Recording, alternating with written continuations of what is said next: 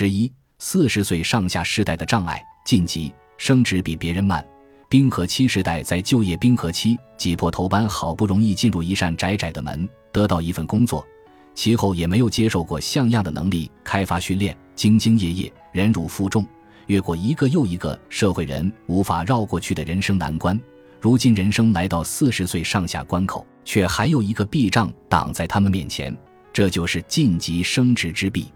四十岁出头年龄段升职为科长的调查结果显示。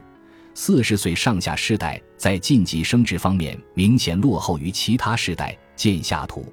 在泡沫经济时期就业的时代，至四十岁出头年龄段，二零零五年时点有百分之二十六点二的人升职成为科长；而另一方面，在冰河期就业的时代，熬到四十岁出头年龄段，二零一五年时点只有百分之二十一点六的人升职为科长。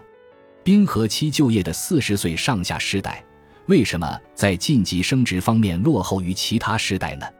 根本原因在这上面，没错，就是泡沫经济时期就业的时代。说的极端一点，就是上面的坑被占满了。节目组在采访时有一个镜头令人印象深刻：记者向在同一企业工作的两位打工族，分别是四十七岁的前辈、四十一岁的后辈，询问他们入职当时共有多少人同期入职。四十七岁的男性上司回答：“我入职那一年同期一共有七十人入职。”四十一岁的男性下属则回答：“我那年是二十个人。”这位四十岁上下的下属稍显踌躇地回答记者说：“上面那波前辈在，可能是我们这批人升不上去的原因吧。”泡沫经济时期，日本企业为应对经济快速增长而带来的劳动力不足，录用了大批应届毕业新生。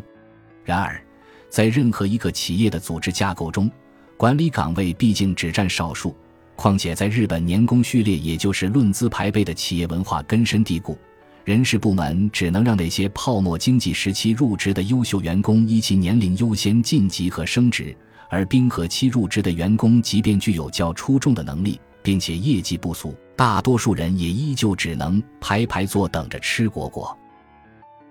感谢您的收听。本集已经播讲完毕，喜欢请订阅专辑，关注主播主页，更多精彩内容等着你。